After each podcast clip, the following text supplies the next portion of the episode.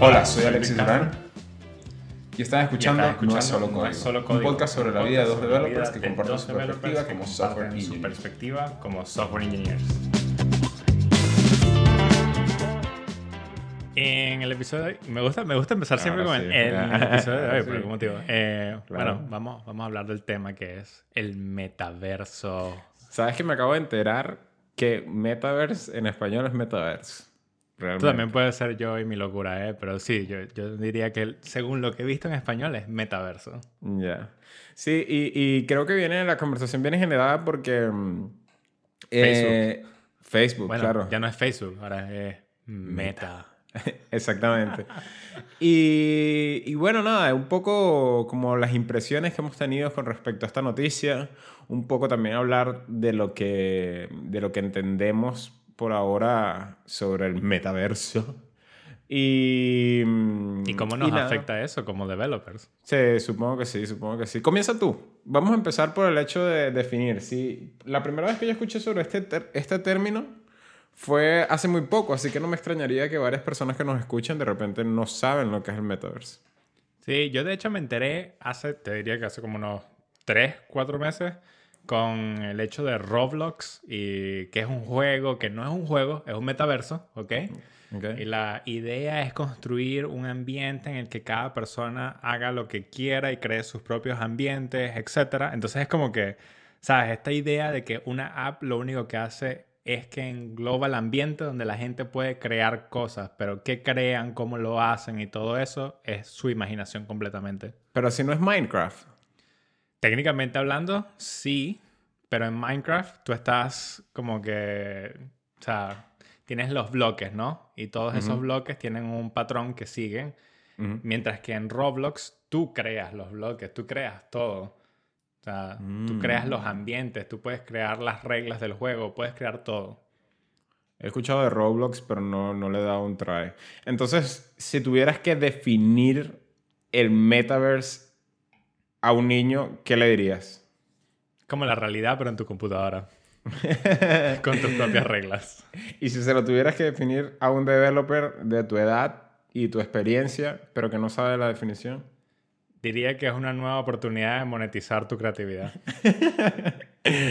Cool. Sí, bueno, básicamente yo las veces que he tenido que, que definirlo y, y- sé que de repente la conversación no se presta o no, se, o no va en función a una definición formal de, de Metaverse, digo que simplemente es Matrix. Estamos abriendo una... Estamos ahorita en, en un momento de nuestra historia como humanidad en el que nos acercamos a, a ese tema de, de Matrix, de, de un universo digital, pues que se confunde con el real.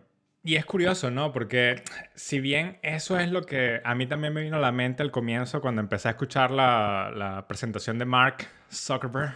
Ok. Eh, Ya estamos pasando ahora sobre impresiones de, de meta. Literal, literal. Ok. Una, una de las cosas que él hizo énfasis, ¿no? Y creo que no se le da suficiente eh, elogio a ello, es que la idea es crear un mercado que no solo sea cosas en el mundo de VR, o sea, el virtual reality, sino que también esas cosas que compres en el mundo de VR tengan algo que esté relacionado en el mundo físico. O sea, que la idea es tener esa transición entre el mundo físico y el mundo virtual sin que no tengas ambos items. Pero obviamente la diferencia está en que en el mundo real, pues esos items se van a desgastar de alguna manera. Claro, no, y, por ejemplo a mí me gustó mucho, ahorita que estás tocando ese ejemplo, me gustó mucho cuando uno de los, digamos, showcase de business dentro del metaverse estaban hablando sobre velas. Y entonces dije, oye, pero está complicado porque yo siento que el business de las velas es más que todo el aroma y el, y el feeling, ¿no? Y es literal quemar dinero. Eh, y- y- y el hecho es que, si bien no estamos allí, allí con el tema de, de la Matrix y todo, estamos construyendo una realidad bastante cercana en función de, de las cosas que podemos hacer hoy en día, pero el tema de- del olfato y los sentidos creo que todavía como que está como para un, una- un B2, por decirlo así. Entonces me sorprendió porque hablando de lo que tú estás diciendo, de, de cómo se linkean las cosas con la vida real, el showcase, para quien no lo vio, era como que una vela, por ejemplo, la vela tenía un nombre de butterfly, por decir algo, de mariposa. Entonces cuando lo veías en el metaverse, veías como una animación y te transportaba y veías las, las, las mariposas y ta, ta, ta. Y entonces ahí como que, bueno, comprar. Y claro, la idea sería que cuando fueras a la, al, al, mundo real, bueno, eh, te, te, mandan tu vela y, y, bueno, tú supiste como, como que ese marketing o esa propaganda te la hicieron, pero tú inmerso dentro de la propaganda. Entonces ahí es como que, wow, qué cosa tan loca. Sí, creo que eh, ahí está la diferencia completa en marketing, ¿no? Uh, cuando uno ve por lo menos esos anuncios de perfumes y fragancias en la televisión, exacto. primero no entiendes qué te están vendiendo. claro. Es así como que, wow, es un tipo, una tipa, de repente se ven, y, eh, se miran y fragrance. Y, ok. Ahora, si pudieses explicar cómo es esa sensación a través de diferentes cosas y no en un ambiente realmente eh, restringido como es la televisión y los anuncios, porque realmente perdemos como que esa, ese interés en más de 15 segundos cuando estamos viendo un anuncio, y mm. pasa con todos esos YouTube ads, ¿no? Eh, pues cre creas la oportunidad de realmente interactuar con cosas de una manera diferente y claro. poder traer esas cosas al mundo real si realmente te interesan. Claro. Entonces, volviendo al tema de reactions, eh, ¿qué sentiste cuando viste todo esto? ¿Qué, qué, te, qué, ¿Qué, cosas nuevas vinieron a tu mente? ¿Qué cosas no tan nuevas vinieron a tu mente? ¿Cuáles son tus opiniones? Creo que me vino algo sumamente interesante y es el hecho de que creo que más que nunca eh, refuerza mi idea de que virtual reality no es algo que me agrada okay. y augmented reality es algo que me parece interesante. Y cuando hablamos de augmented reality, solamente para estar claros, es cuando haces como este eh, mix reality. Pues. O sea, estás viendo algo y lo ves, por ejemplo, con unos anteojos. Entonces tus anteojos te dan un poco de extra información sobre eso que estás viendo. Algo así, ¿correcto? Exacto. O sea, una de las cosas que me pareció interesante, por ejemplo, fue cuando mostraron eh, obras de arte de diferentes artistas. Uh -huh. Y entonces hablaban de cómo compartir esta obra de arte con tus amigos. Y el hecho de que si alguien me estuviese mostrando una cultura que está en Islandia y esa persona está en Islandia viéndola en este momento y yo quizás poder verlo en mi sala también al mismo tiempo estaría cool. Sí. Pero el hecho de que yo tenga que loguearme a un mundo virtual donde puedo ver esa escultura es como que ya ahí ya me parece tedioso. Pero yo, o sea, me hablas de lo que no te gusta de la, de la realidad virtual o del metaverse, es el tema del login. No, me parece lo que, no que, lo que lo que no me fascina es que ofusca un poco el hecho de que dónde estás tú en este momento. Mm, de que de alguna manera está como esa línea muy delgada entre si estás realmente en la realidad o estás en, en el metaverse.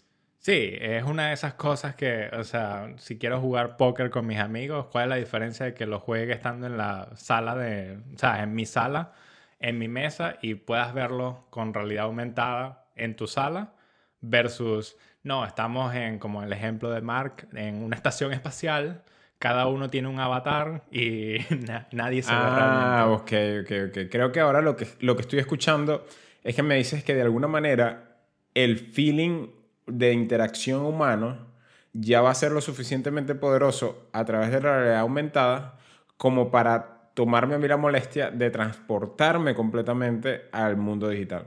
Exacto. O sea, me parece que es como innecesario ya en ese punto que obviamente estamos hablando ficticio, ¿no? Porque cada tecnología que mostraron fue... Esto no, claro. es lo que imaginamos que se va a ver el futuro.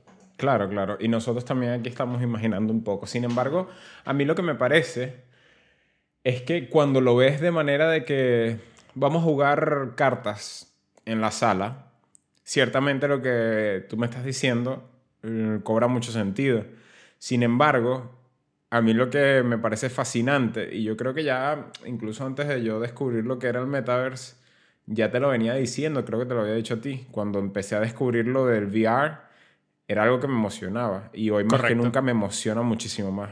Entonces siento que la diferencia en, esta, en este ejemplo que estamos colocando es que el universo del metaverse te va a habilitar experiencias que de otra manera no tuvieras. Es decir, vuelvo al ejemplo, si, si tenemos lo de las cartas, cool, me pongo mis gafas de Augmented Reality y ya. Pero ¿qué pasaría si entre nosotros dos pudiéramos caminar por Júpiter? Y estamos, estamos no sé, explorando, eh, ¿sabes?, el, tema de astronomía. O de repente nosotros, por ejemplo, ya tú comenzaste con el tema de la jardinería, a mí también me está empezando a llamar la atención. Imagínate que pudiéramos ir a lugares recónditos a, a ver cómo, cómo, cómo crecen las plantas y de repente pudiéramos ver como el suelo en, en, sus tres layers, pero no un solo dibujo, sino que estemos como que, como que si nos sumergiéramos en la tierra. O sea, me parece demasiado loco. claro, y a nivel educativo está muy cool, pero así lo veo, como a nivel educativo. Ya cuando lo pasas a nivel de interacción, es como, oh, ya no me parece tan atractivo. Ya, ya, ya. A mí, a mí, una de las cosas que me, me despertó muchísimo es que, mm, de alguna manera, a veces yo me ponía a pensar, por ejemplo, este Westworld, ¿sabes? La serie. Entonces decía como que, ok, pero si lo quiero implementar más allá de la inteligencia artificial y los skins y todo esto, que, que seguramente es achievable, hay limitantes de repente de espacio geográfico, ¿sabes? Es como que, oh, pero tengo que tener toda esta cantidad de espacio, al menos que no se reduzca la gente, pero ya eso sí empieza a ser demasiado CFI. Pero entonces cuando vienes a, a este tipo de universos, empiezo a ver esas experiencias como muy logrables las veo demasiado tangibles, pues. Todas esas cosas que de repente en algún momento dijimos, uy, pero está complicado por tecnología o por espacio, es como que le damos ahora un twist, un, cambio de paradigma y se empiezan a abrir demasiadas puertas, demasiado loco. Entonces, digamos que sí estoy muy, mucho más emocionado con el tema de, del metaverse. Ahora, otra cosa y cambiando un poco el punto, una cosa que no había imaginado, que comenzando a consumir un poco más de contenido del metaverse, es cómo el metaverse va a habilitar como nuevos empleos. ¿Qué opinas tú de eso? ¿Cómo lo ves? Bueno, yo creo que como todo, ¿no? Cada quien va a tener que aprender a programar sí o sí, y eso ya lo hemos estado hablando desde hace un buen tiempo que es como, el, al final eso va a ser la carrera del futuro, a menos que GitHub Copilot nos quite la carrera, que bueno, eso puede ser otra cosa, pero eh, todavía se necesita, ¿no? Y creo que la carrera principal que vamos a tener en el futuro va a ser eh, imaginación. Y lo estoy diciendo como carrera porque las tecnologías y las herramientas que vamos a estar utilizando, pues ya van a ser como que el heavy lifting por nosotros. Ahora la cosa es qué quieres hacer. Y eso es lo difícil. Exactamente. Y yo creo que a mí, cuando empecé a conceptualizar eso, que fue ahorita recientemente con el tema de Mark y todo esto, dije como que, wow. Claro, mi aspecto personal lo veo más como creator dentro de este universo digital, pero sí como que comencé a de alguna manera fantasear, imagínate personas que así como hoy a través del internet pueden hacer posts y blogs y todo esto y de repente hay como como este, mm, esta profesión entre comillas de influencers en Instagram, que simplemente porque salió Instagram, o sea, es porque se crearon las plataformas de redes sociales. Ahora veo de repente personas que pudieran tener como que un doble trabajo y que no necesariamente tienen que ser dos, puede ser incluso uno solo, pero que de repente tu trabajo en el metaverse sea algo así como mago o, o qué sé yo, entertainer, o simplemente eres como que, o sea, como que hay este literalmente otro universo en el que hay una cantidad de carreras o oficios que se necesitan para que Metaverse se mantenga como, como una experiencia humana. Entonces, claro, me lo estoy inventando, pero quizás alguna gente de seguridad o quizás no seguridad, pero sí como trabajos creativos o incluso no creativos, mecánicos y no mecánicos, va a necesitar gente, usuarios que ocupen esos slots y ese puede ser un trabajo totalmente, solo que vas a estar en la sala de tu casa con tus anteojos y vas a estar en el metaverse. Eso se me hizo demasiado... Ahora, eso todo es muy a futuro, ¿no? Ahora, si lo ves más hacia el presente y las cosas que estamos haciendo hoy en día, que creo que es lo que más nos afecta a nosotros como developers, y que creo que también Mark hizo énfasis en su, en su presentación, que fue como que, bueno, ¿cuáles son los problemas que tendríamos que resolver para crear esto? Y nombró como 17 cosas y dijo, bueno, todas esas son muy difíciles, vamos a hablar solo de una. sí, eh, exacto. Y es, el hecho de que por lo menos hoy en día, con todo lo que hemos estado hablando de NFTs y cripto y todo esto que suena así súper loco y que a la vez suena poco confiable por algún motivo, ¿no? Eh, realmente son las cosas que van a estar utilizando todo este tipo de plataformas para poder asegurar que cada una de las cosas que se creen, pues realmente van a ser tuyas o le pertenecen a alguien como tal. Entonces, nosotros como developers en este momento, pues estamos como en ese umbral de, pues tenemos que aprender, si no bien, eh, ya sea NFTs en la red de Ethereum y todo lo demás, ¿no? Eh, el concepto de por qué existe esta idea de NFTs y cómo podríamos quizás llevar eso a diferentes tecnologías que utilizamos hoy en día. Sí, yo, eh, una de las cosas que escuché, una de las metáforas que escuché que me encantó muchísimo con respecto al NFT es que imagínate que tú estás en este universo del metaverse y en ese universo del metaverse estás, eh, tienes una fiesta y esta fiesta la tienes en, tu un salón digital que tienes pero entonces la cuestión es como, a través de NFTs, ahora tenemos un, fundamento tecnológico en el que de repente tú vas a poder permitir o no permitir que alguien entre. O vas a poder también, de repente, si yo tengo un cuadro con este, entre comillas, JPEG de Cyberpunk y yo soy el, el dueño, es como que la gente cool se va a sentir como cuando tú estás ahorita con un cuadro, o sea, imagínate que yo te diga en mi casa, y entres a la sala y está la Mona Lisa. Es como que, bueno, no, podrías no saber nada de arte ni nada, pero si dices como que, wow, Alexis debe ser súper top. Entonces es como, claro, esa, verificación de identidad solamente va a pasar porque tienes NFTs. No es como que copia y pega un, un cyberpunk, porque no está el certificado que realmente tienes. Entonces cuando piensas en ese tipo de cosas y cómo todo se va alineando para que hagamos posibles este estos universos, entre comillas, paralelos, se me, hace, se me hace muy loco. Ahora, tocando en lo que habías dicho, como que el futuro muy a la larga, yo entre comillas también, y quizás aquí ya me estoy como tomando un culé raro, pero siento que, que no, es tan, no es tan largo, ¿sabes? O sea, si nosotros vemos para atrás, 20 eh, años atrás, creo que todavía Facebook ni siquiera estaba por ahí, o estaba Mark todavía cayéndose a golpes con PHP. Facebook salió en el 2004. Ah, viste, todavía no estaba por ahí. Las redes sociales todavía ni siquiera eran como un concepto. Creo que lo más similar teníamos lo de hi-fi. Eh, y qué sé yo qué más podría haber por allí. Pero es como que hemos hecho tantas cosas como humanidad en 20 años que 20 años más para adelante es demasiado loco. Sobre todo que estamos ahorita en un momento en el que la colaboración, de que la, la, colaboración que podías tener hace 20 años con otras personas no es ni remotamente parecida a la que tienes ahorita, más el consumo de información. O sea, es como que si antes nos movimos rápido y no estaba tan afianzado como que el tema del Internet, el, tener acceso a información, el colaborar con gente de otros lados, y ahora ya tenemos eso, 20 años más, o sea, es, que es una locura. Y, nosotros vamos hasta todavía, con el favor del universo, bastante vivos y robustos.